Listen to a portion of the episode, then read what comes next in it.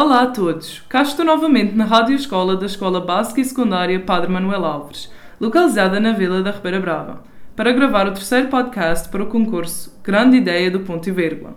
Eu sou a Lena, frequento o curso Técnico Multimédia e hoje venho-vos falar de clubes e projetos que existem na minha escola e que proporcionam aos alunos e professores momentos de conquistas e de aprendizagem, bem como de desafios.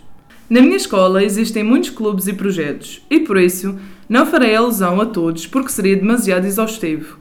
Falarei apenas de alguns que conseguiram, ao longo dos anos, angariar muitos prémios e alunos.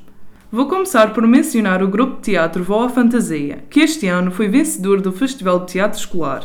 Carlos Varela, com a peça Um Amor Impossível, a partir da obra O Gato Malhado e Andorinha Sinhá, de Jorge Amado. O grupo Voa Fantasia tem como responsável a professora Lilia Pereira, e vamos ouvir o seu testemunho a propósito deste grupo, num pequeno excerto de uma entrevista à Antena 1. Professora uh, Lídia Pereira uh, é professora de português, como referi, e a dada altura uh, assume este desafio de estar à frente, dinamizando um grupo de teatro na escola. Fale-me um pouco desse processo, como é que chega ao teatro na escola? É, posso começar por dizer como é que começou. Como é que começou então? Começou com a necessidade que eu tive de extravasar para fora da sala de aula aquilo que se dá em português. Hum. Abordamos textos Sim. de autores conceituados.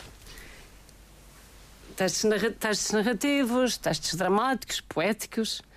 Uh, mas eu sinto que é pouco só na sala de aula. O que é que o teatro permite? Uh, permite trabalhar de outra forma estes textos? Completamente. Sim. Permite, em primeiro lugar, que os alunos venham motivados e eles é que querem vir. São hum. eles que vêm. Sim. São eles que nos dizem para não faltar. Na minha escola existe também o grupo Vozes da Nossa Escola, onde os alunos desenvolvem os seus dotes focais sob a orientação dos professores Miguel Gonçalves e Sofia Gonçalves. Deixo-vos aqui o testemunho do professor Miguel. O grupo Vozes da Nossa Escola existe há cerca de 12 anos. Atualmente fazem parte deste grupo alunos do 5 ou 9 ano de escolaridade.